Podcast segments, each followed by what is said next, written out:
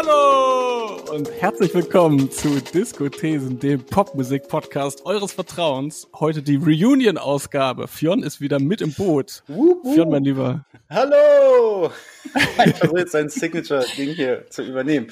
Ja, grüßt euch. Welcome back. Allow me to reintroduce myself. Wie geht's euch? Wow. Wie ist es euch ergangen? Ich, Wir müssen Po- Podcast K-Fape waren. Also tatsächlich, wir tun einfach so, als hätten wir uns in der Zeit, in der wir nicht zusammen gepodcastet haben, auch nicht gesehen, nicht miteinander gesprochen. Fantastisch. Carina, wie geht's dir? Nachdem ich letztes Mal versucht habe, dir ein Alkoholproblem anzudichten, hast du diese Woche die Healthy Snacks dabei?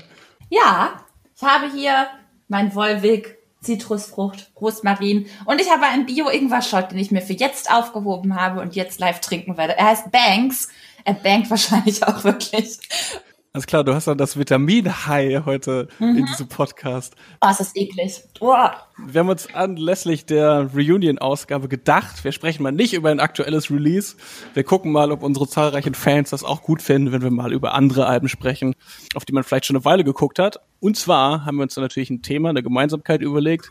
Jede und jeder von uns hat ein Album mitgebracht, das, ich sag mal, ein streitbares Album ist, das eher als Karriere-Tiefpunkt der KünstlerInnen wahrgenommen wird. Und wir sind aber der Meinung, das sind tolle Alben, die sind underrated. Jeder von uns hat also quasi ein Album mitgebracht, das heute verteidigt wird. Und die jeweils anderen beiden bei uns im Moderationsteam werden versuchen, fleißig dagegen zu argumentieren, zu gucken, ob das auch hieb- und stichfest ist. Und dann finden wir am Ende heraus, ob wir hier Alben gefunden haben, die vielleicht in der nächsten, die 100 besten Alben aller Zeiten Story irgendeines Musikmagazins aufgeführt werden sollten und da bisher zu Unrecht nicht aufgeführt wurden. Nur wegen Diskothesen dann. Nur wegen Diskothesen. Nee, ja, weil das soll ja nicht so klingen, als würden wir hier ohne, ohne irgendwelche Relevanz über alte Alben sprechen. Nein, es geht Na natürlich etwa darum, etwas herauszufinden über die Rezeption von Popmusik und äh, über die Karriereverläufe von Artists.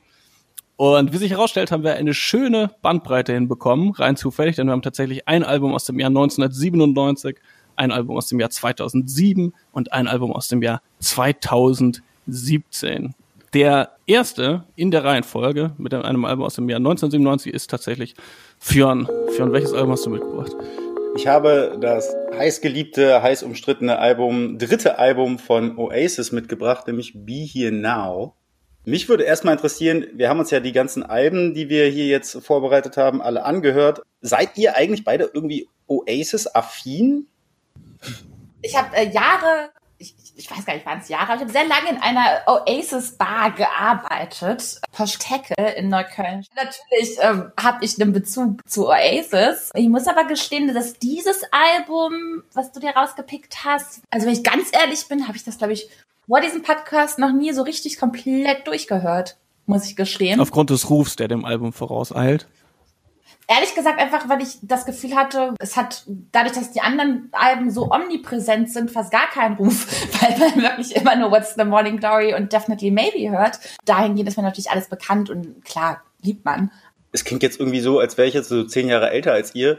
Ich habe aber, während ich das Album jetzt auch nochmal so rezipiert habe, äh, festgestellt, dass ich in dem Jahr, als das Album rauskam, habe ich mir ein Zimmer mit meinem Bruder geteilt. Wir sind in eine andere Wohnung gezogen und äh, ich glaube, meine Mutter war so ein bisschen ja, ihr habt jetzt nicht mehr euer eigenes Zimmer mäßig, ich muss jetzt irgendwas gut machen. Erziehungstechnisch hat sie uns äh, einen Fernseher geschenkt. Und ich habe festgestellt, so Ende 96, Anfang 97 beginnt so die Zeit, wo ich und auch mein Bruder zusammen exzessivst Musikfernsehen anfangen zu gucken. Also MTV war. Und deswegen ist dieses Album Be Here Now auch ganz doll mit dieser Zeit für mich verbunden. Ich glaube, ich habe das Album damals auch von meinem Vater zum Geburtstag geschenkt bekommen. Also it runs deep. Meinst du, dass dir das dritte Album so positiv in Erinnerung geblieben ist, obwohl ja die ersten beiden eher die Meilensteine sind? Liegt daran, dass du da halt gerade altersmäßig dann das mitbekommen hast? Nee, also wenn du so ein bisschen musikaffin bist und so ein bisschen mit musikaffinen Eltern und so weiter aufwächst, dann war dir Oasis zu dem Zeitpunkt schon ein Begriff. Also auch mir als Zehnjähriger, also weil Wonderwall und gerade was Karina auch sagt, hier Definitely Maybe und vor allen Dingen Morning Glory, das äh, war halt so das Nonplusultra zu dem Zeitpunkt. So, ich habe auch vor ein paar Tagen noch äh, mehrere Artikel aus der Zeit gelesen, weil ich tatsächlich auch noch äh, Rolling Stone Issues aus der Zeit besitze. Da wird halt ständig irgendwo von Beatlemania gesprochen. Also es ist halt larger than life. Die sind einfach so die größten zu dem Zeitpunkt zumindest in UK und werden halt auch so rezipiert und es wird alles extrem hoch gehypt. Und da habe ich aber dann auch gleich irgendwie festgestellt, also Be Now hat so eine ganz klassische dritte Albumproblematik. Definitely Maybe hat so ein bisschen den Way gepaved, so. Dann kommt halt Morning Glory, was so ein bisschen das Konzept dieses ganzen Albums nochmal auf zehn Kilometer weiter ausweitet, plus Wonderwall und Don't Look Back in Anger und alles richtig verrückt so und die beherrschen einfach alles und dann passiert einfach so drei Jahre lang nichts. Dann sind sie halt back und ja, es wurde halt mit so gemischten Gefühlen dann aufgenommen. Kann man insgesamt aber sagen, abgesehen von dieser, äh, von diesem drittes Album-Problem, dass das Britpop 97 vielleicht insgesamt auch einfach schon so ein bisschen seine Höchstzeit überschritten Ich wollte eigentlich die steile These aufstellen, dass dieses Album Britpop gekillt hat. Aber vielleicht sollten, wir, vielleicht sollten wir vorher ein bisschen inhaltlich drüber sprechen. Also was, was ist denn die Kritik an diesem Album? Also ich, ich mache, ich mache jetzt mal den Bad Cop, ja. Mhm. Ich, äh, ich habe ein Zitat von Noel Gallagher gefunden, wo er gesagt hat, wo er dieses Album beschrieben hat als The Sound of Five Men in the Studio on Coke Not Giving a Fuck. Und wenn man so über dieses Album denkt, als ein sehr überladenes und viel zu langes Produkt von komplett zugekoksten und größenwahnsinnigen Männern, dann macht das für mich Sinn aber auch nur, wenn man das quasi wie so einen B-Movie rezipiert. Ich finde, das Album ist ähm, die Beatlemania, die Fionn schon angesprochen hat, die ja auch irgendwie etwas sehr selbst eingenommenes ist, dass da immer schon mitschwang, ne? Die, also die wollten halt auch in dem Pop-Olymp sein, wo die Beatles sind, auf einer mhm. Ebene. Und diese sieben, achtminütigen Songs, die versuchen so epische Rocksongs zu sein, die aber teilweise auch klingen, als hätte man einfach nur kein Ende gefunden und der Song hätte eigentlich nach fünf Minuten schon vorbei sein können. Und diese Versuche, wie die Beatles zu klingen auf All Around the World oder gerade bei diesen zu langen Finalparts, die dann manchmal so Hey Jude-artig klingen. Also ich finde, es ist ein total überladenes und überambitioniertes und aber im Endeffekt total leeres Album. Also diese Beatles-Vergleiche, natürlich, das ist auch schon bei den ersten Alben ja so, ein, so eine Provokation. Alleine, dass das, ich glaube, alle Oasis-Alben bis zu dem Zeitpunkt basieren auch immer auf Beatles-Zitaten, also die Titel. Mhm. Und ich finde es interessant, dass du jetzt All Around the World rauspickst, weil ich auch jetzt im Nachhinein finde, dass es nach wie vor ein das ist ein 1A-Song, Leute, was los? Also ist auch tatsächlich einer meiner Lieblingssongs auf dem Album und tatsächlich einer, von dem ich sagen würde, das ist eigentlich so genau nicht dieses völlig zugedröhnte, wir haben keinen Plan mehr, was wir machen wollen, wir sind eigentlich nur wegen dem Geld hier und hängen im Studio rum, was an diesem Album ja immer so kritisiert wurde. Also gab ja auch im Vorfeld, das habt ihr ja wahrscheinlich auch recherchiert und äh, ist ja auch hinlänglich bekannt, dass da auch schon Querelen gab der äh, Backlash davon ist in meinen Augen so ein bisschen, das finde ich auch interessant, dass Be Here Now extrem stark auf einen Frontmann hingeschrieben ist eigentlich.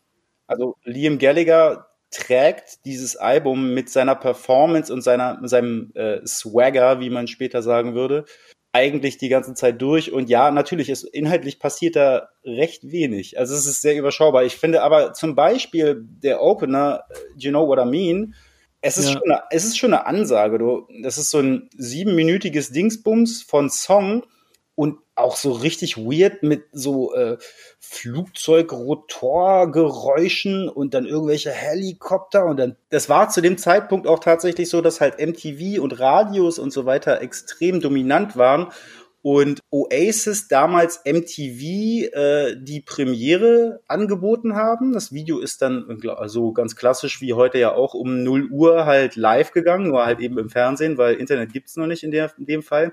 Und normalerweise war das halt so, dass Musiksender äh, Singles, die halt äh, die übliche Spielzeit von drei Minuten dreißig überschreiten, konsequent ablehnt. Und Oasis waren aber so large zu dem Zeitpunkt, dass die halt MTV rein diktieren konnten. Nein, unsere Single geht sieben Minuten dreißig, entweder ihr spielt die oder äh, wir gehen woanders hin mäßig. Hm. Ich finde das ganz interessant an dem Album, dass sich das insgesamt so ein bisschen auf so ein Wall of Sound Ding stützt, also auf so eine Musik, die sich einfach kennzeichnet durch super hohe Sounddichte und intensiven Einsatz von Audioeffekten. Das ist etwas, was ich persönlich eigentlich aus dem, aus dem Shoegaze kenne, den ich sehr, sehr gerne höre. Ich weiß nicht, ob das ein Begriff ist. Shoegaze an sich eine Musik Anfang der 90er groß geworden durch so Bands wie My Bloody Valentine, Slowdive, die einfach die ganze Zeit nach unten gucken, weil sie so viele Effekte benutzen. Und im Gegensatz zu dieser Musik, die ich unfassbar wertschätze, geht mir das aber bei dem Album teilweise so ein bisschen auf den Keks, weil da dieses Ego-Ding so durchkommt, dass, da verschwinden halt nicht die Personen hinter diesem Sound, sondern es geht einfach meiner Meinung nach sehr viel darum zu zeigen, ich kann so geil die Gitarre schrubben. Mhm. das ist, ich finde, das ist so ein bisschen so, so Männergewichser an der Gitarre. Ja, safe. Entschuldigung. Also ich habe tatsächlich einfach aufgeschrieben, dass ich den Mix furchtbar finde und gar nicht reingelesen, dass das jetzt so shoegazy Wall of Sound mäßig sein soll. Ich hatte das Gefühl, man hat da einfach irgendwie an die 50 Gitarrenspuren äh, übereinander gelegt, weil man dachte, das klingt fett und im Endeffekt klingt es aber einfach nur breich und chaotisch. Und das hat mich auch von den ersten sieben Minuten an irgendwie gestört. Oder gerade bei den straighten Rocksongs, irgendwie, wie heißt der, Big Mouth und so, die es dazwischen auch gibt, die dann nur fünf Minuten lang sind und irgendwie straight Rocksongs mit der guten Hook, führt irgendwie allein dieser breiige Sound, auch in der remasterten Version übrigens, die man auf Spotify findet, fand ich den Mix irgendwie immer noch kacke dass mhm. das doch wieder klingt, als hätten die sich selbst ein bisschen zu ernst genommen. Aber gut, Fionn, deine These war ja jetzt quasi, dass du genau das daran geil fandest, dass es so ein Poser-Ding ist. Für mich ist das Album in dem Sinne auch äh, so ein Übergangsprodukt, weil man hört so ein bisschen auch langsam raus, dass so digitale Ästhetiken äh, in den Vordergrund rücken. Wir haben so Ende der 90er, es wird auf einmal piept es so und es wird halt ganz viel auch, was ich gesampelt und so weiter. Die Vorproduktion hat äh, auf einer Insel stattgefunden, Mastik oder so, auf den Grenadinen. Und da haben wir auch schon wieder dieses Kokser-Ding. Da hat sich nämlich Noel Gallagher auf Hyatt-Basis in die Villa von Mick Jagger eingemietet und hat dann da halt auch die ein oder anderen Homies vorbeikommen lassen. Äh, unter anderem halt eben unseren guten Freund Johnny Depp, der ja dann auf dem Album tatsächlich auch mitspielt oder aber auch Kate Moss und so weiter. Und ich meine, das ist halt so, das ist so Blueprint of the 90s und generell so dieses super große 90er Jahre Musikindustrie Wirtschaftsblasen-Ding da am Laufen. Weißt du, du hast, du hast mhm. tonnenweise Kohle, du weißt überhaupt nicht wohin damit, deswegen fliegst du jetzt einfach auf die Grenadinen in die Villa von Mick Jagger. deswegen, also ich finde, es ist halt ein Symbol dafür, zeitgeistig. Also alleine, dass es möglich ist, irgendwelche äh, Helikopter da aufzunehmen und einfließen zu lassen und die, sich da nicht irgendwie so Field Recording mäßig da halt quasi aus der Tasche heraus das aufzunehmen, ist ja eine ähm, technische Entwicklung, die zu dem Zeitpunkt schon stattfindet. In dem gleichen Jahr ist ja auch, mhm. oder ein Jahr später, ich weiß gar nicht, OK Computer erschienen, Gleichzeitig ist es aber auch so, dass halt The Verve mit ihrem äh, eigentlich wichtigsten Album Urban Hymns erscheinen. Ich glaube, Blur ist auch mit ihrem, äh, mit deren Album, Album in 97 erschienen. Also das ja. Also man merkt einfach bei dem Album, finde ich ganz klar, dass halt einfach eine, eine Ära zu Ende geht und gleichzeitig ja. was Neues anfängt. Und deswegen dieses Transfor diesen mhm.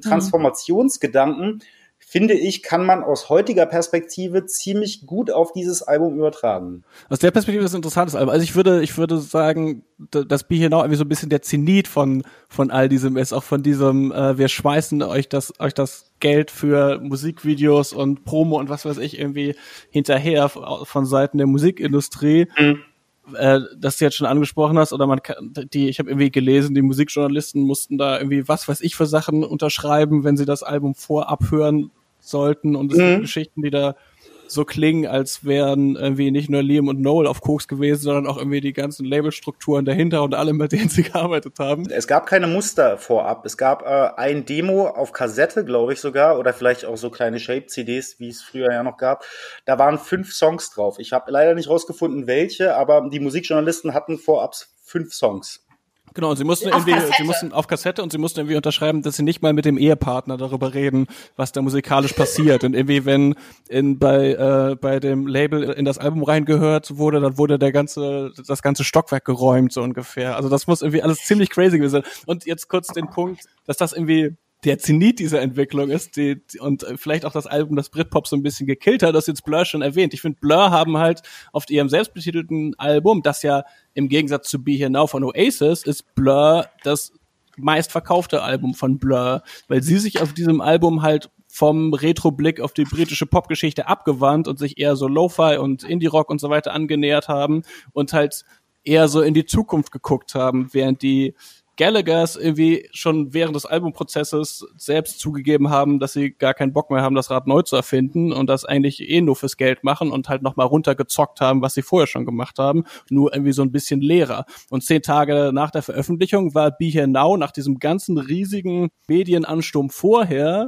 und auch der Musikpresse, die in den Rezensionen sich überschlagen hat. Und zehn Tage später ist Lady Di gestorben und dann war das Thema medial durch. Je mehr Zeit irgendwie nach diesem Album vergangen ist, desto mehr hat man auch irgendwie in der Musikpresse festgestellt, mhm. dass man es doch vielleicht gar nicht so geil fand. Also deswegen habe ich so das Gefühl, es ist vielleicht als Zeitdokument, da habt ihr recht, total interessant, aber nicht unbedingt, weil es ein gutes Album ist, sondern weil es halt der Moment ist, wo diese Entwicklung kippt, mhm. wo sie wirklich kippt. Mhm.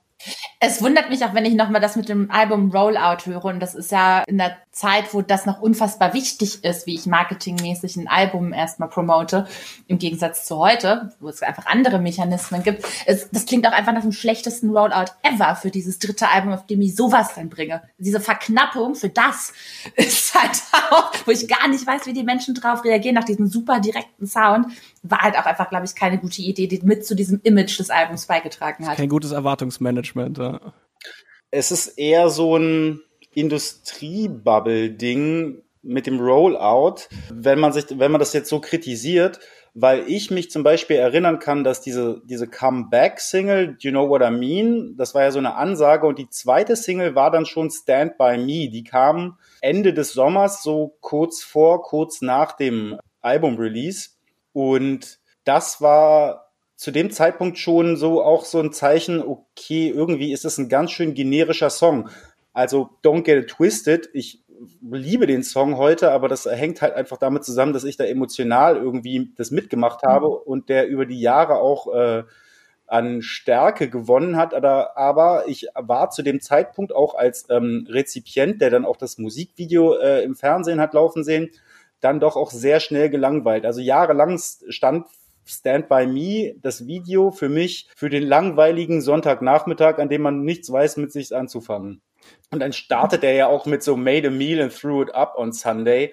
Da hat Noel Gallagher mal in einem Interview erzählt, dass er so frisch in seine eigene Bude in London gezogen war und nicht wusste, was er essen soll, weil irgendwie hatte alles zu. Und dann hat er seine Mutter angerufen und gefragt, was er denn kochen soll. Dann hat sie ihm so ein Rezept gegeben. Ich, war, glaube ich, irgendein so Fischeintopf oder so. Und er hat er halt gemacht und hat dann sich instant eine Lebensmittelvergiftung reingeholt. und deswegen startet halt äh, der Song mit den Lyrics Made a Meal and Threw it up on Sunday. Und das ist so ein ah. bisschen, ich finde, das ist so ein bisschen symbolisch für die Rezeption dieses Albums. Gleichzeitig hattest du Mattes aber gerade schon gesagt, so dass dann halt äh, wenig später Lady Diana gestorben ist und die ganze Nummer irgendwie äh, gegessen war. Trotzdem, wenn du jetzt so mit so Verkaufszahlen um die Ecke kommst, ist das das am schnellsten verkaufte Album in UK in den 90ern gewesen. Das hat erst Adele wieder 17 Jahre später gebrochen. Okay, ja, based on Erwartungshaltung halt, ne? Die große äh, Kritik an diesem Album ist ja auch die Singlewahl was ich ja auch schon erwähnt habe, Do You Know What I Mean, viel zu lang, viel zu groß, viel zu breich. Dann Stand By Me, viel zu austauschbar, viel zu generisch.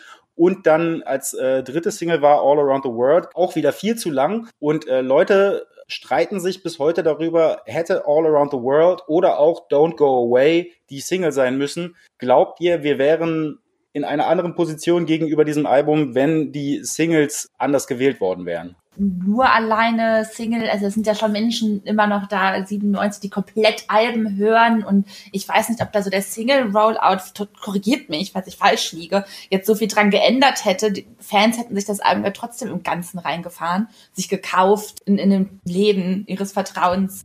Ja, sie haben ja, es gab irgendwie Fernsehbeiträge darüber, wie die Fans Schlange stehen vor ihren Plattenläden. Scheinbar auch ein Fernsehbeitrag, in dem äh, Pete Doherty von einem Plattenladen ansteht, um Be Here Now zu kaufen. Fun Fact. Ähm, nee, ich finde, das Songwriting von Oasis läuft ja eigentlich immer so ein bisschen auf die Hooks zu. Und hier, ja. Fionn, du hast schon äh, gesagt, wo Liam so sehr als Frontmann herausgestellt wird, noch mehr. Und ich finde, das Album hat halt einfach keine Hits. Für mich persönlich schon, aber schön, dass du Pete Doherty erwähnst, denn das nächste Album äh, könnte auch etwas mit einer drugged out Personality zu tun haben. Ich glaube, wir sind im Jahr 2007, jetzt ein kleiner Sprung. Du hast recht, Fionn. Mein Album, das ich mitgebracht habe, ist zehn Jahre nach Be Here Now von Oasis entstanden. Und interessanterweise ebenfalls zu einem Zeitpunkt, als über die, die Person, um die es da ging, relativ viel in der Öffentlichkeit gesprochen wurde. Es handelt sich um das Album Blackout von Britney Spears. Uh. Und das, das Jahr 2007 war das, in dem Britney Spears in der öffentlichen Wahrnehmung an ihrem absoluten Tiefpunkt war. Scheidung, Sorgerechtsstreit, Reha-Klinik, natürlich die Glatze, die sie sich rasiert hat oder das mhm. Leave Britney Britney Alone Video, die das Ganze dann so als Memes noch begleitet haben. Das war alles 2007, irgendwie auch diese Zeit ein Paradebeispiel, finde ich, für einen problematischen Umgang der Öffentlichkeit mit dem Star oder darüber, was Celebrity sein überhaupt bedeutet. Muss ich irgendwie oft dran denken, wenn, wenn es dann ähnliche Phänomene gibt, ob man daraus was gelernt hat oder auch eher nicht. Und irgendwie in dieser Zeit zwischen alledem ist tatsächlich ein Album entstanden. Und es hat eine ganze Weile gedauert, bis Leute mitbekommen haben, was das für ein gutes Album ist was, glaube ich, damit zu tun hatte, dass damals, gerade als es dann noch eine sehr holprige und lustlose Performance von Gimme More, der ersten Single, bei den Video Music Awards gab, die so Britneys großes Comeback in der Öffentlichkeit sein sollte. Und da wirkte sie halt wirklich, als wäre sie kaum anwesend oder irgendwie komplett drugged out. Da hatten, glaube ich, alle ihre Verrisse schon vorgeschrieben, so ungefähr, bevor das Album überhaupt kam, weil alle ja. sich sicher waren, das kann nichts werden. Und ich bin der Meinung, Blackout ist nicht nur das beste Britney Spears Album, sondern auch eines der wichtigsten Alben seiner Zeit. Das ist ein Album, das, das klingt so ein bisschen als hätten die Songwriter und die Produzenten sich gesagt, jetzt ist es eh schon egal. Und dadurch ist es passiert, dass dieses Album einige der spannendsten Textzeilen und bossigsten Textzeilen tatsächlich hat, die Britney je gesungen hat. Und es hat auch einen Sound, der seinerzeit ein ganzes Stück voraus ist, finde ich. Hm. Ich habe dazu einen Punkt tatsächlich. Also erstmal, was du mit diesem Produzententeam schon angedeutet hast, ich finde so ein bisschen, es fühlt sich weniger an, als sei Britney hier der Star, sondern als sei sie einfach Teil von so einem großen Produzentenpuzzle. Ja. Absolut. Die da irgendwie Sachen für sie arrangieren. Und das ist so ein bisschen mal, da ist ja auch im Studio war unter anderem ähm, T-Pain, Leute, die mit Timbaland zusammengearbeitet haben, Carrie Hilson, Robin. Ja.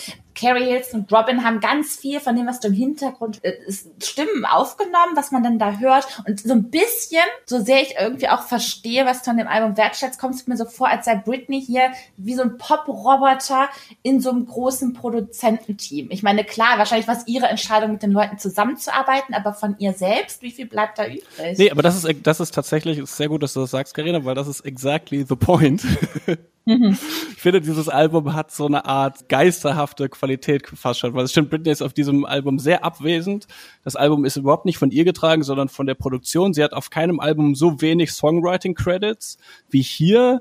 Ähm, auf zwei Songs ist sie als Co-Songwriterin angegeben und dann kommt noch dazu, dass dieses Album halt soundtechnisch so viel EDM und so viel Plastikpop ist und auf ihrer Stimme ganz viel Autotune, auch alles so verfremdend. Und das, obwohl sie auf Songs wie Piece of Me, auf den möchte ich eigentlich gleich noch näher eingehen, teilweise so total persönliche Lyrics hat darüber, wie es ist, in diesem Moment Britney Spears zu sein und die Paparazzi auf den Fersen zu haben und so weiter. Es ist also ein Album, auf dem ganz viele andere Männer Songs darüber geschrieben haben, größtenteils Männer, wie es ist, äh, in deren Vorstellung Britney Spears zu sein, die Britney Spears dann singt. Und ich finde das total interessant, weil das ist im Prinzip der Moment, in dem ihre Kunstfigur, so der frühen Bubblegum-Pop-Sachen und das Miss American Dream Since I Was 17, wie sie es auf Piece of Me singt, durch die Yellow Press sowieso komplett zerstört worden war, die die ganze Zeit durch ihre Gardinen fotografiert hat.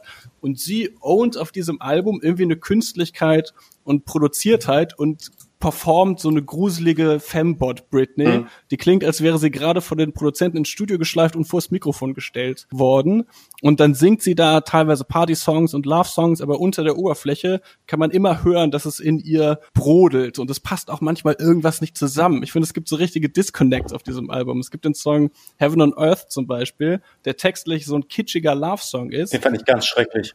Da sind so übersteuerte Drums drauf und irgendwie so Harmonien, die mich zwischenzeitlich so fast an Sisters of Mercy erinnert haben, eher als an Britney Spears. Und ich habe das Gefühl, das sind so bewusste Disconnects, wo irgendwie so durchbricht, dass man da so einen Pop-Roboter Britney Spears dahingestellt hat, mit dem die ganze Maschinerie dahinter Geld machen will. Und dann singt sie noch mit Autotune und irgendwie bricht aber immer so eine Düsternis durch. Es ist auch ein teilweise total düster und wütend klingendes Album wie kein anderes Album, das Britney jemals gemacht hat. Was mir an dem Album vor allen Dingen sauer aufgestoßen ist, ich habe es dreimal durchgehört, heute Morgen nochmal beim Putzen und ich habe es ausgemacht, weil es mir einfach auf den Keks ging, ist, dass der, dieses ganze Sounddesign von diesen super genialen Menschen, die diese Musik da kreieren, ist in sich sehr stimmig und passt total in diese Zeit. So weißt du, so dieser Nachhall von diesem orientalischen Beat-Latin-Ding, dann Neptunes haben gerade so ihre Hochzeit und es ist alles sehr perkussiv und dann eben auch die ersten Versuche irgendwie mit Autotune so richtig aggressiv umzugehen was ja dann später eben von der genannten Carrie Hilson quasi zur Perfektion getragen wurde. Ich finde, das ist hier alles noch sehr extrem im Demo-Charakter und ich habe ganz oft, ohne irgendwie, also ich habe mir wirklich das blind angehört und habe ganz oft an Timbaland gedacht und dann lese ich in den Credits, dass Danger, der so quasi ja. die zweite Hand von ja. Timbaland ist, daran beteiligt ist und dann merke ich, okay, das Album, eigentlich ist es gut, dass dieses Album entstanden ist, weil dann hätte man den Imagewechsel und äh, den geilen Scheiß von Nelly Furtado nicht bekommen, weil alles, was auf diesem Album passiert, passiert bei Nelly Furtado ein paar Jahre später nur viel geiler. Bei Justin Timberlake aber ein Jahr davor. Stimmt, ja, genau, ist ja auch aus der Zeit.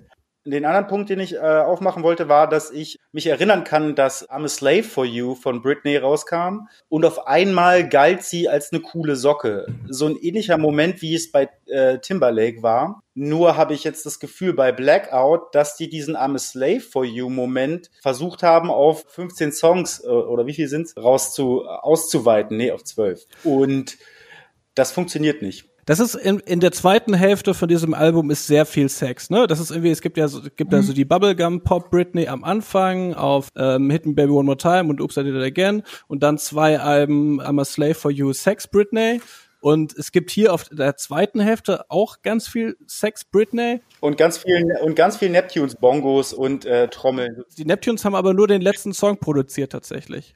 Ja, aber ich, also ich habe das Gefühl, so Timberland, Neptunes, also es ist so ein so auch wieder so eine Transformation, so eine Fackelübergabe. Neptunes faded out, äh, Timberland kommt rein.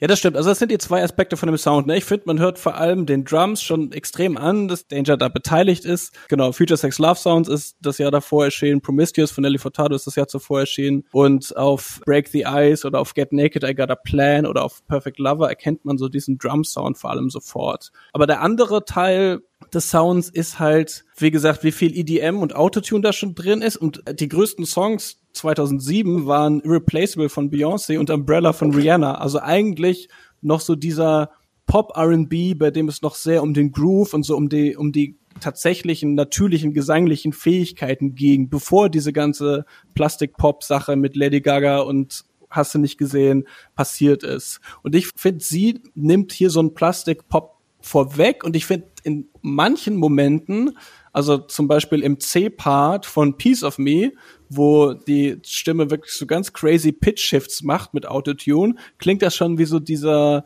verspielte Avantgarde-Plastik-Pop, den dann irgendwie Charlie XCX und Hannah Diamond und so irgendwann gemacht haben. Mhm. Und ich finde, dass Britney diesen Sound auf, also auf Teilen von diesem Album, ne, es gibt da mehr oder weniger spannend klingende Songs, aber auf Teilen von diesem Album auf jeden Fall vorwegnimmt. Das stimmt. Und noch eine Sache, ich glaube, dass dieses Album, obwohl das damals 2007 noch gar nicht so bewusst war, klar, wie sollte man es auch wissen, dass im Nachhinein das ziemlich oft thematisch die Vorlage war für so Pop Girls, äh, ihre, für die so denken, jetzt ist die Zeit gekommen, um Rache zu nehmen an der Welt, die einen verärgert hat, und an der Musikindustrie, die einen da auseinander nimmt. Ich glaube, dass sich viele oft davon Britney haben inspirieren lassen. Ich möchte noch eine Sache sagen, was Ownership angeht und Sexy Britney auf diesem Album. Was mich teilweise ein bisschen genervt hat, was ich schade einfach fand, war, dass in diesem Kontext von all dem, was, was ihr in ihrem persönlichen Leben da widerfährt, wo auch oft Männer eine Rolle spielen, dass bei diesem Album dann wieder unfassbar viele Männer sitzen und auch ständig Männerstimmen was zu melden haben. Man hat dann bei Gimme Moore dem ersten Song auf einmal eine Männerstimme, die sie introduced am Ende und anderen hört man Männer stöhnen und ich fand das irgendwie so ein bisschen, ich finde das gut, dass Sexy irgendwie Ownership über ihre Sexualität da übernimmt, aber irgendwie spielen da Männer andauernd eine Rolle und das ist jetzt super was Persönliches, aber ich dachte mir so, warum geht das nicht ohne? Man kann das aber auch anders lesen. Also gut, die Songs sind alle für sie geschrieben worden, ne? Wissen wir. Aber gerade auf diesen ganzen Thud-Anthems, äh, sage ich jetzt mal, in der zweiten Hälfte des Albums, geht es schon auch oft darum, glaube ich, dass ein Mann sich ganz doll, ganz schön anstrengen muss, um ihr überhaupt zu genügen und sie überhaupt zu befriedigen. Und, ähm, weil du Gimme More angesprochen hast, der Album-Opener ist die erste Single, ist auch die, der Ursprung der Phase It's Britney Bitch übrigens, als mhm. sie das am Anfang von Gimme More sagt. Das ist heute sowas wie ihre Catchphrase und damals war es eigentlich eine sehr selbstbewusste Art, so wie die Öffentlichkeit zu dem Zeitpunkt auf Britney geguckt hat, dieses Album zu beginnen. Und im Musikvideo zu Gimme More tanzt sie mit einer schwarzen Perücke ähm, unheimlich unmotiviert an einer Stange und währenddessen sitzen drei andere Frauen an der Bar und gucken ihr dabei zu und eine davon wird ebenfalls von Britney mit einer Perücke äh, gespielt. Das heißt, wenn man dieses Musikvideo jetzt analysieren würde, ist für mich ganz klar, das ist eine Situation, in der eigentlich ne, so klassischerweise äh, im Kino ein männlicher Blick eingenommen werden würde in der Stripclub-Szene und in diesem Fall guckt sie sich, gucken nicht nur Frauen einander zu, sondern guckt sie sogar sich selbst zu. Das ist für mich eher so ein Empowerment-Moment. Letzter Punkt zu Blackout von Britney Spears. Ich bin der Meinung, Piece of Me ist der beste Britney-Song überhaupt. Ähm, es ist ein Song, der textlich so persönlich ist, obwohl andere Menschen den geschrieben haben, wie kein anderer Britney-Song. Es geht in diesem Song ganz explizit darum, wie die Paparazzi in ihr Privatleben einfallen. Sie droht geradezu. Sie singt, uh, I'll resort to some havoc, end up settling in court. Now are you sure you want a piece of me? Wo ich dann zum Beispiel daran denken muss, dass sie zu, sie zu dieser Zeit mehrfach Paparazzi einfach mal mit dem Auto über die Füße gefahren ist und das dann außergerichtlich geklärt hat, indem sie einfach einen Batzen Geld hinwirft. Das finde ich relativ badass. Es gibt auch die Zeile, guess I can't see the harm in working and being a mama and with a kid on my arm I'm still an exceptional earner. Hm. Weil damals sehr öffentlich darüber diskutiert wurde, ob Britney ihren Kindern eine vernünftige Mutter sein kann. Hier traut sie sich noch diesen sehr persönlichen Angriff anzusprechen und abzuwatschen. Ja, wie gesagt, so, so persönlich und dabei aber auch irgendwie so selbstbewusst und so sauer ist Britney auf keinem anderen Song. Und musikalisch, wie gesagt, der C-Part. I miss American Dream since I was 17. Da sind richtig krasse Autotune-Pitch-Shifts, die ihre Stimme macht. Der Gesang deckt zwei Oktaven ab und ist durchgehend mit hörbaren Effekten beladen. Das deutet für mich darauf hin, dass doch diverse Popstars unserer Zeit, glaube ich, dieses Album gehört haben. Und dazu passt auch ganz gut, was Karina schon erwähnt hat, dass die Backing-Vocals auf Piece of Me von Robin kommen, die ja ebenfalls sehr einflussreich für elektronischen Dance-Pop ist und auch so ein bisschen Your Favorite Popstars, Favorite Popstar. Genau. Deswegen äh, Piece of Me the best Britney Spears song of all time. Alright. ähm, äh, aber das ist ja auch so ein, so ein Imagewandel, der da vonstatten gegangen ist in der Zwischenzeit äh, bei Britney. Äh, wollen wir jetzt mal eine Überleitung machen zu einer anderen Person, die auch einen Imagewandel durchgemacht hat? ich bin hier der König der Überleitung, Leute. Und fünf Euro ins Überleitungsschwein. Carina, was hast du mitgebracht? Das Album, das ich mitgebracht habe, kommt aus dem Jahr 2017. Also wir springen genau zehn Jahre weiter, schon wieder. Das ist die Dark Edition von äh, Diskothesen. Richtig, genau zehn Jahre weiter zu Reputation von Taylor Swift. The old Taylor can't come to the phone right now. She's dead. Ziemlich guter Zeitpunkt, 20 Minuten nachdem ich mich dafür entschieden hatte, dass ich dieses Album mitbringen möchte, ist das neue Taylor Swift Album angekündigt worden. Ich glaube, ich kann jetzt schon eine Gemeinsamkeit zu dem Britney-Album herausarbeiten oder zumindest in Ansätzen. Es ist auf jeden Fall auch ein Album, Reputation, das sich mit dem medialen Rummel um die eigene Person beschäftigt. Oder sagen wir so, es mutet dem Titel nach zumindest so an und auch der, der Rollout des Albums hat sehr darauf angelegt. Ich glaube, da wurden einige problematische Fehler gemacht was das Expectation Management angeht. Und äh, die erste Single daraus, das war Look What You Made Me Do und das Video, ich glaube, da können wir definitiv drüber schreiten. Ich persönlich finde es auch schrecklich, aber ich würde davor warnen, gleich das ganze Album deswegen abzutun. Und deswegen möchte ich mich für Reputation einsetzen. Ich habe den Eindruck, es wird in der ganzen Unterhaltung darüber, was ist jetzt so das beste Album aus der Taylor Swift Pop-Ära, da gilt dieses immer als das schlechteste. Und ich glaube, Taylor selbst sieht es auch als ihr schlechtestes Album, was man dieser Miss Americana-Doku entnehmen kann. Da gibt es zum Beispiel diesen einen Moment, dass sie einen Anruf bekommt, dass Reputation als erstes Album nicht für den Grammy nominiert ist und sie schiebt sofort die Schuld darauf, dass es einfach nicht gut genug wahrscheinlich ist. Ich finde, das stimmt nicht. Ich finde, es ist ein sehr, sehr gutes Album, das ich extrem viel höre.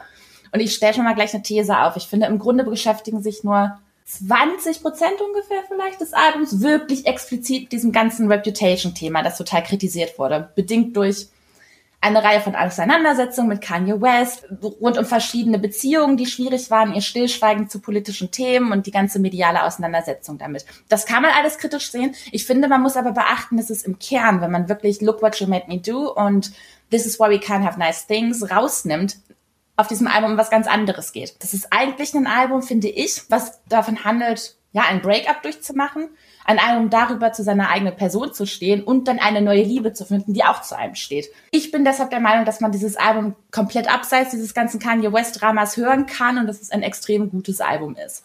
Warum das genau ist, dafür habe ich verschiedene Gründe, da können wir ja noch drauf eingehen. Vielleicht habt ihr erstmal was zu sagen.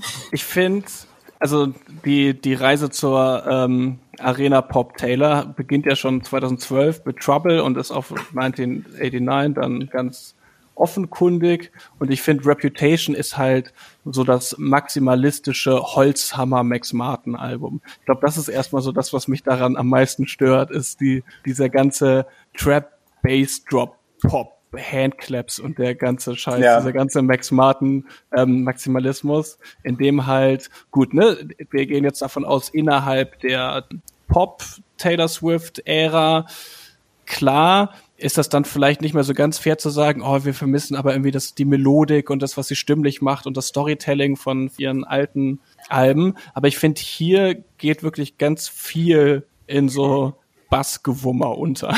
Hm. Da bin ich komplett anderer Meinung, ehrlich gesagt. Also ich, ich sehe auch, dass es natürlich ein komplett anderer Sound als auf 1989 zum Beispiel ist.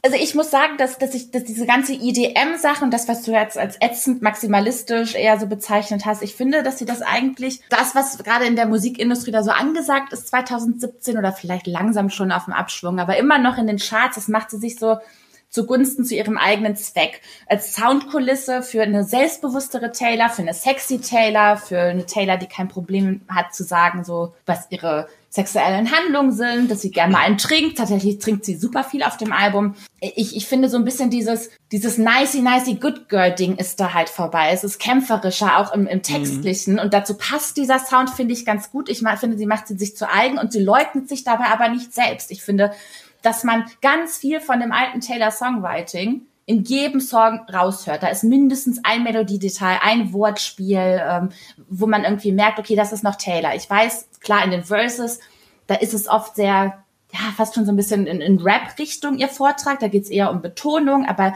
die Refrains im Einzelnen, ich finde, das ist immer typisches Taylor-Songwriting ich finde genau das ist das, was mich an dem Album so gestört hat. Ich habe ähm, mir tatsächlich erst letztes Jahr äh, die Taylor Swift Diskografie ab ihrer Pop-Entwicklung sehr genau reingefahren und ich finde, dass es da so Alibi-mäßig platziert. Also 1989 ist in meinen Augen ihr bestes Pop-Album, äh, auch einfach, weil ich ein, immer ein Herz für Shake It Off haben werde.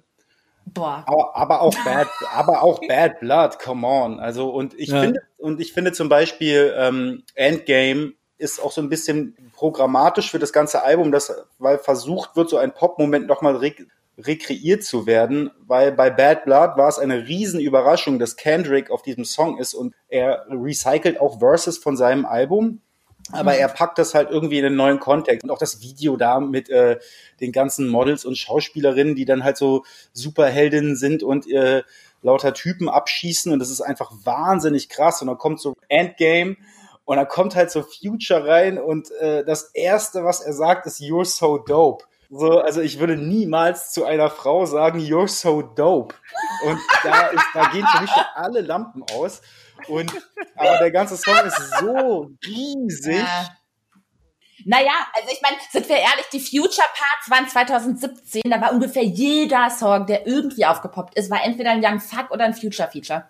So, das war ja. und ja, ich, ich verstehe absolut, was du meinst. Ich finde aber generell Taylor Singles waren für mich noch nie die Standouts auf dem Album. Also ich, ich gebe dir absolut recht und ich finde auch, ich bin auch absolut kein Fan von Look What You Made Me Do. Für mich ein furchtbarer Song. Ich bin aber auch nicht der größte Shake It Off Fan. Ich finde auch Bad Blood nicht wirklich gut. Das ist für mich so ein bisschen Look What You Made Me Do Style auch thematisch. Das mhm. waren schon immer die Songs, die irgendwie vom Rollout her, und da liegt der große Fehler, irgendwie große Erwartungshaltung schüren wollten und die letzten Endes aber nicht immer wirklich widerspiegeln, gerade im Reputation-Fall, was eigentlich ansonsten darauf zu finden ist beispielsweise Getaway Car. Da, darf ich noch ganz kurz sagen, dass ich halt finde, dass es äh, extrem viel um Repu ihre Reputation auf dem Album geht. Im Endeffekt die ganzen Songs, wo es halt nicht um ihren Ruf und ihre Außenwahrnehmung geht, die gehen so ein bisschen unter, weil sie halt, sie singt da ja auch irgendwie äh, Shout out to my mama uh, for listening to all this drama äh, das sind halt so Punchlines, die halt hängen bleiben. Und dann muss man sich halt irgendwie hinterher nicht wundern, dass man dann halt auch nur für diese fünf Songs, wo dann halt solche äh, Ansagen gedroppt werden, wahrgenommen wird, weil das ist halt eben das, was irgendwie raussticht. Also auf 1989, um darauf ganz kurz einzugehen, hat sie ja es irgendwie geschafft, mit diesen, den ganzen Klischees, die ihrem Image angehaftet haben, eher ähm, zu spielen oder sie ganz der Lächerlichkeit preiszugeben, Blank ja. Space und Shake It Off und so weiter. Ähm, und genau das passiert hier nicht, sondern sie begibt sich voll auf Eigenhöhe mit den Vorwürfen. Aber das, das hat mich eigentlich gar nicht so sehr beschäftigt beim Hören. Ich finde ganz interessant, Karina, dass du gerade Bad Blood oder Look What You Made Me Do nicht so magst. Ich habe das Gefühl, die äh, diese wütende, rachsüchtige Taylor ist eigentlich das interessanteste wiederkehrende Ding auf dem äh, so Pop-Spätwerk der Taylor Swift. Ja, klar. Ey, so, sorry for interrupting, aber es ist eigentlich so eine heilige Dreifaltigkeit. Du hast halt Trouble, Bad Blood, Look What You Made Me Do. So, das, die sind doch genau eine Linie. Das ja, macht gut, total du, Sinn. Du hast hier auch noch I Did Something Bad und This Is Why We Can't Have Nice Things. Also diese Songs, die wirklich so klingen, äh, als müsste der Typ, der, der sie da verletzt hat, eigentlich Angst haben, dass sie ihm nachts mit dem Baseballschläger aufflauert, so ungefähr. Mhm. Und das in Kontrast zu den familienfreundlichen Love Stories, die sie am Anfang ihrer Karriere geschrieben hat. Das finde ich dann eigentlich schon ganz cool. Und irgendwie, wenn man ähm, das von mir eben schon zitierte äh, The Old Taylor Can't Come to the Phone Right Now, She's Dead auf der ersten Single gehört hat, hat man auch gedacht, das ist vielleicht die Marschrichtung für dieses Album. Aber das ist dann halt doch so total. Ja, ja. Und im Endeffekt, Karina, du hast jetzt gesagt, sie ist hier, sie ist hier sexy, sie trinkt und so weiter und das findest du irgendwie so selbstbewusst und cool. Ich habe halt das Gefühl, sie spielt hier so ein bisschen Pop-Personas durch und ich finde eigentlich die wütende Taylor am coolsten oder keine Ahnung, vielleicht tue ich ihr da total Unrecht, indem ich das so als Personas darstelle, ne? Aber ich, ich finde mhm. das irgendwie so, so, so ein bisschen zusammen äh, ge geflickt. Ich kann den Vorwurf verstehen, dass man sagt, man erwartet irgendwie durch dieses Snake-Emoji-Ding, dieses Video, Look What You Made Me Do, an sich so ein Album, wo sie wirklich klatschen, an die Enemies verteilt werden, wütende Taylor und dann kommt auf einmal so dieses ja, dieses Album diesen anderen Songs, die dann nicht komplett mit reinspielen, das hat, wie gesagt, falsche Erwartungen erweckt. Ich kann das verstehen. Ich finde, wenn man aber mal genau hinhört, dann sind Songs, nehmen wir zum Beispiel I Did Something Bad. Das spielt eigentlich mit was Ähnlichem, aber irgendwie subtiler und stellt irgendwie, bricht so ein bisschen mit so, stellt Zusammenhänge zwischen Gender und Macht her, die einfach nur so weniger Hashtag-Line-mäßig sind. Es ist trotzdem immer noch eine wütende Taylor. Da zum Beispiel, da spielt sie so die eisige Manipulatorin von der Männer denken eigentlich, oh, wir können mit der spielen und wir erzählen der so ein paar Lügen, aber eigentlich ist sie diejenige, die das Spiel beherrscht und den Lügen erzählt. Ich finde, das ist was, was eigentlich viel nuancierter und cleverer ist als dieses, oh, the old Taylor is, is, is dead und, und was weiß ich, look what you made me do. Das nimmt so eine Opferrolle ein. Im Gegensatz dazu sind diese anderen Songs eher den zeige ich es jetzt. Und das finde ich hat irgendwie so eine so eine Agency, so eine Self-Agency, die ich super beeindruckend fand beeindruckender als auf Alben wie 1989, wenn es um, um, Bad Blood geht. Mhm. Und du warst jetzt keine gute Freundin. Und dann, äh, weil, weil du meinst, Björn, es geht die eigentlich die ganze Zeit um dieses Reputation-Thema. Ich finde, ein gutes Beispiel ist hier zum Beispiel auch Delicate, ein Song, der auch das Wort Reputation wirklich anspricht. My reputation has never been worse, so he must like me for me. Im Endeffekt spielt sie aber damit, mhm in einem Love Song. Es geht eigentlich viel mehr darum, dass dieser Typ, den sie jetzt gut findet, dass der sie trotz allem total liebt und das sieht, was sie eigentlich ist. Und es geht gar nicht so sehr um den Rummel, um ihre Person an sich, dass sie das so wirklich thematisiert. Ich finde halt, ich äh, bin überhaupt gar kein äh, Gegner davon, äh, diese ganze Celebrity-Geschichte irgendwie auch mal ganz klar auszusprechen.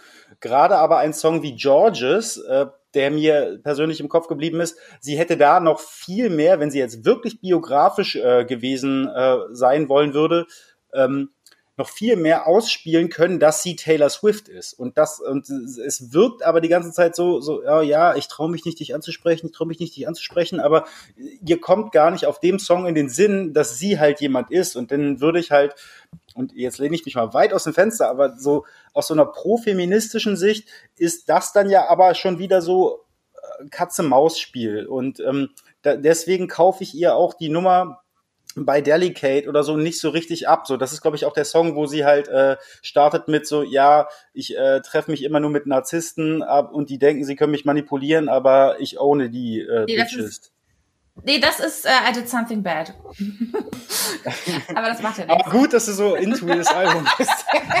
aber nee, aber kommt, kommt ja fast direkt danach so. Also der Delicate ist ja so, so ein bisschen so ein bisschen schüchterner von wegen. Ähm, ich habe irgendwie das ist der Drake-Song. Das ist der Drake-Song, ne? Drake ja.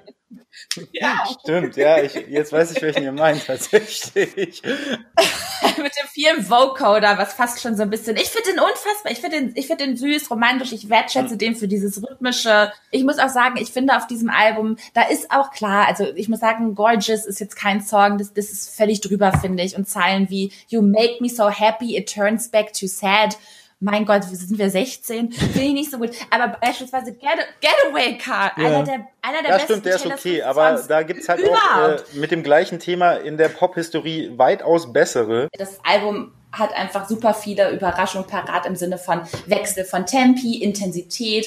Es hat super viele Wendungen, die unerwartet sind und auch unerwartete Songs, finde ich. Don't Blame Me zum Beispiel, Gospel Soul Song. Wer hätte das von Taylor gedacht, dass sie sowas macht? Ich finde, das kann man schon wertschätzen und wenn man so ein bisschen Bombastik und Drama mag, ähm, dann dann ist das schon, wie gesagt, ein gutes Album. Und ich, ich finde, wenn man das im Ganzen sieht, was, was auch danach gefolgt ist, war das, glaube ich, ein wichtiger Baustein für sie sich einmal mit diesem ganzen Drama, den Medialen zu beschäftigen, danach wieder so ins, ins Helle, in die Leichtigkeit rein mit Lover, um dann anschließend eigentlich alles machen zu können, was sie möchte, weil sie komplett, sie ist eigentlich durch jede Dramastufe gegangen, hat ihre Fans nicht verloren und ist jetzt an so einem Punkt, glaube ich, wo sie einfach so künstlerisch machen kann, was sie möchte. Und ich glaube, dass Reputation da insgesamt eine wichtige Rolle spielt. Freunde, wir haben drei sehr unterschiedliche Alben besprochen. Kann man zusammenfassend bestimmte Gemeinsamkeiten feststellen? Ich finde, man merkt auf jeden Fall, dass alle unsere Alben, und vielleicht sagt das ja irgendwas aus, ne, darüber, was dann das verflixte so und so viel, vielte Album ist, ähm, dass sie alle zu einer Zeit entstanden sind, als die Interpreten, InterpretInnen ähm, unter viel öffentlichem Druck standen zum einen aus Gossip- und Paparazzi-Gründen, ganz klar bei Britney und bei Oasis und bei Taylor auch, weil sie sich mit Kanye und anderen Leuten gebieft hat. Ähm, und zum Zweiten habe ich das Gefühl, vielleicht sind das auch alles Alben, die auf einen Peak gefolgt sind. Blackout war das erste Britney-Album, das es nicht mehr auf die Eins geschafft hat. Reputation ist auf 1989, was so der große Stadion-Pop-Durchbruch war, gefolgt und Be Here Now sowieso auf zwei Meilenstein-Alben, wo der Erwartungsdruck riesig war dann, wo man dachte, kann es noch besser werden. Ähm, irgendwie, vielleicht liegt es auf der Hand, dass das Alben sind, die die öffentliche Meinung spalten. Was meint ihr? Ich glaube ja, ich glaube aber, ich finde es ein bisschen äh, schwierig zu sagen, das ist jetzt irgendwie äh, öffentliche Meinung spaltend. Ich sehe das immer eher aus so einer musikalisch-künstlerischen Perspektive, dass es halt Alben sind, die äh, Übergangsphasen markieren. Mhm. Und gerade im Fall von Taylor oder auch von Britney, aber irgendwie auch ein bisschen bei Oasis ist irgendwie klar, dass da halt eine Ära zu Ende geht und äh, diese Findungsphase so nicht abgeschlossen ist, wo sich dann die Frage stellt, warum man dann nicht einfach fünf Jahre weg vom Fenster bleibt. Aber das hat wahrscheinlich dann auch wieder äh, monetäre Relevanzgründe. Ich schließe mich dem ersten Teil von Fionn an, dem letzten nicht. Traust du einer Taylor Swift zu, dass sie fünf, sechs Jahre kein Album macht und dann zurückkommt und dann alles zerstört? Nee, aber im Gegensatz zu, zu Britney, das ging ja schon eher bergab danach. Ähnlich bei einer Madonna mit einem Comeback-Album. Während Taylor jetzt mhm. an dem mhm. Punkt ist, dass sie, wie ich schon meinte, künstlerisch einfach das machen kann, worauf sie Bock hat. Die Fans, die sind immer mitgegangen. Da ist kein irgendwie, oh, jetzt hat sie uns verloren. Die sind immer noch genauso da. Ich weiß nicht, wie es aussehen würde, wenn sie sechs Jahre nichts macht, aber ich weiß, dass sie an einem Punkt ist, wo sie einfach komplett ein Album ohne Radiohits und alles rausbringen kann. Und das ist schon ein Standing, was ich sehr besonders finde. Und ja, haben wir, haben wir jetzt ein, haben wir jetzt ein Album gefunden, das ein vergessener Meilenstein ist, Leute? Muss irgendein, irgendeines von diesen, diesen Alben äh, nachträglich akkreditiert werden? Also Top 3 für mich, Be Here Now, Reputation und äh, weit abgeschlagen Blackout. Mein Gott, ich bin der Meinung, Blackout ist das, Blackout ist das einzige, endlich, wo man wirklich vernünftig argumentieren kann, dass das ein vergessenes Meisterwerk ist. Ich finde, ich darf, naja. ich darf, was das angeht, gar nicht mitdiskutieren, weil ich bin einfach super Taylor-Fan und da hängt einfach super viele Erinnerungen dran, deswegen. Oh, super emotional einfach. Okay. Ja, es ist einfach eine super emotionale Argumentation. Gut, wir werden uns da nicht mehr einig, Freunde, aber für uns war schön, dass du wieder da warst, hat unheimlich viel Spaß gemacht. Ähm, und wir kommen zu unseren Songs der Woche. Jetzt hätte ich schon fast abmoderiert.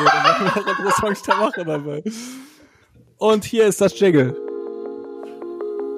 Fjord, was war dein Song der Woche?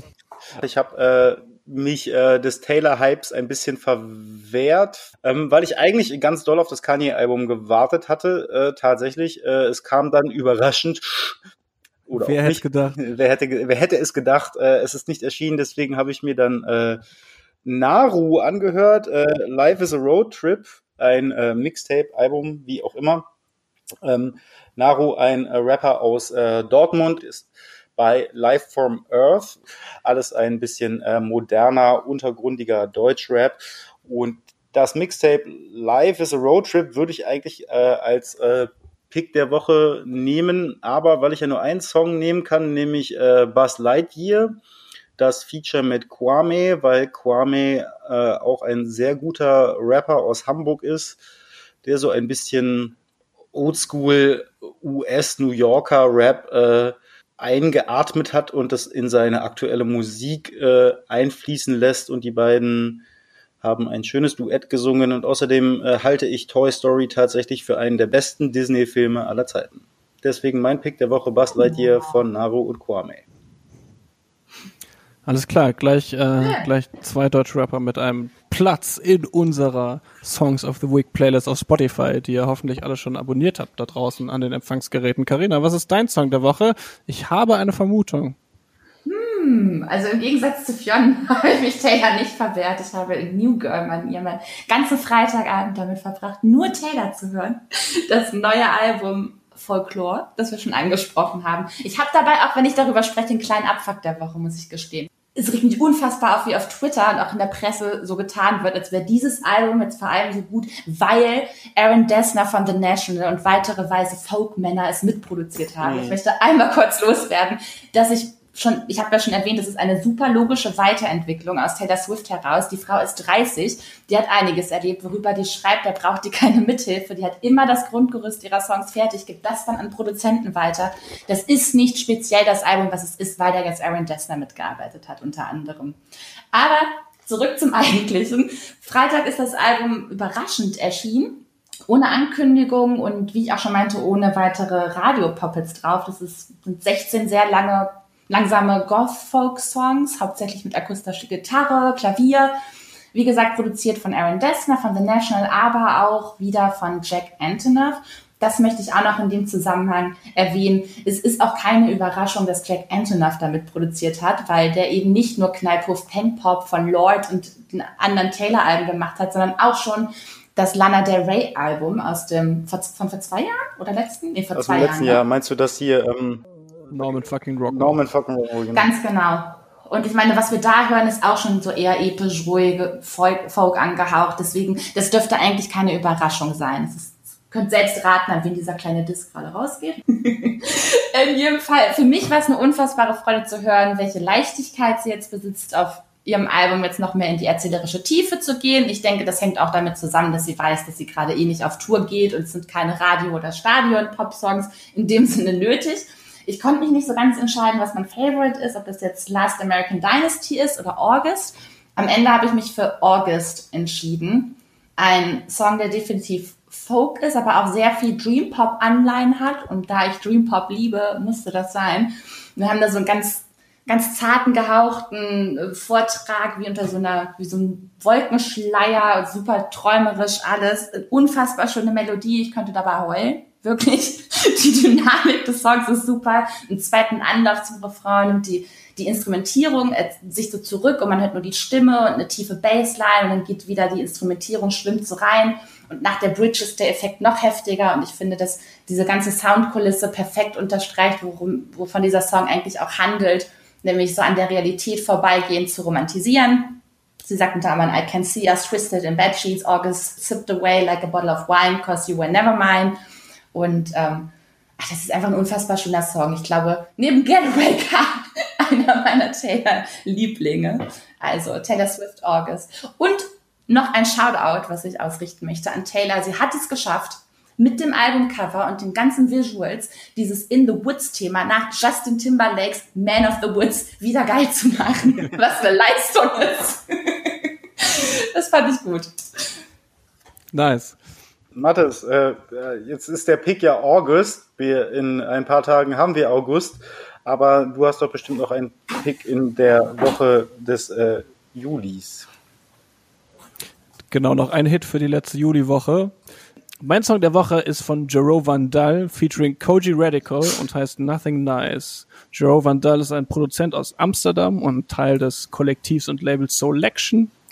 Ähm, wer Selection kennt, weiß also, in welche Richtung das ungefähr geht. Das ist immer so ein sehr smoother, mhm. irgendwo zwischen Hip-Hop, Soul, R&B, Future Bass and Beyond Sound für so den kleinen Floor auf der Hip-Hop-Party, wo auch mal Instrumentalmucke laufen darf. Ähm, Joe Van Dahl macht aber keine Instrumentalmucke, der hat nicht nur selbst einen schönen, rauchigen Neo-Soul-Gesang, den er inzwischen immer äh, wieder mal gerne auspackt und er hat auch ein paar Gäste dabei. Ähm, und er hat eine EP veröffentlicht namens Superb Superhero, auf der unter anderem zweimal der Londoner Rapper Koji Radical dabei ist. Ähm, auf dem Song Midnight, auf dem sich so ein paar Afrobeats-Einflüsse in den eh schon sehr vielschichtigen Jaro Vandal Sound mischen und auf dem Song Nothing Nice, auf dem die beiden von düsteren Zeiten singen, davon müde zu sein und ein erzwungenes Lächeln zu tragen, aber sich auch irgendwie den Optimismus zu erhalten, dass man nochmal einen schönen Sommer erlebt. Und das ist einfach ein toll arrangierter Song. Die Strophen sind wahrscheinlich mit Abstand so die düstersten Momente von dieser EP und in der Hook öffnet sich das aber und klingt sehr hoffnungsvoll mit Keyboard-Akkorden über die Koji Radical, dann rappt Keys ain't sound this nice since the 80s ähm, und wenn, wenn Radical das sagt, dann sollte man diese Keys natürlich mal gehört haben. Deswegen ist das mein Song der Woche. Jaro Van Dahl featuring Koji Radical mit Nothing Nice. Steile These. Okay. Freunde, wir haben heute nicht bis in die 80s zurück, aber tatsächlich bis ins Jahr 1997 geguckt. Musik aus drei Dekaden besprochen. Wie gesagt, schreibt uns gerne in die Drukos, in die Insta-DMs und so weiter, wie ihr das fandet. Ähm, habt ganz viel Spaß beim Musikhören. Bis nächste Woche. Liebe Grüße. Tschüss. Ligrü, adios und auf Viva sehen, wie irgendein Viva-Moderator mal gesagt hat. Oh mein Gott, tschüss.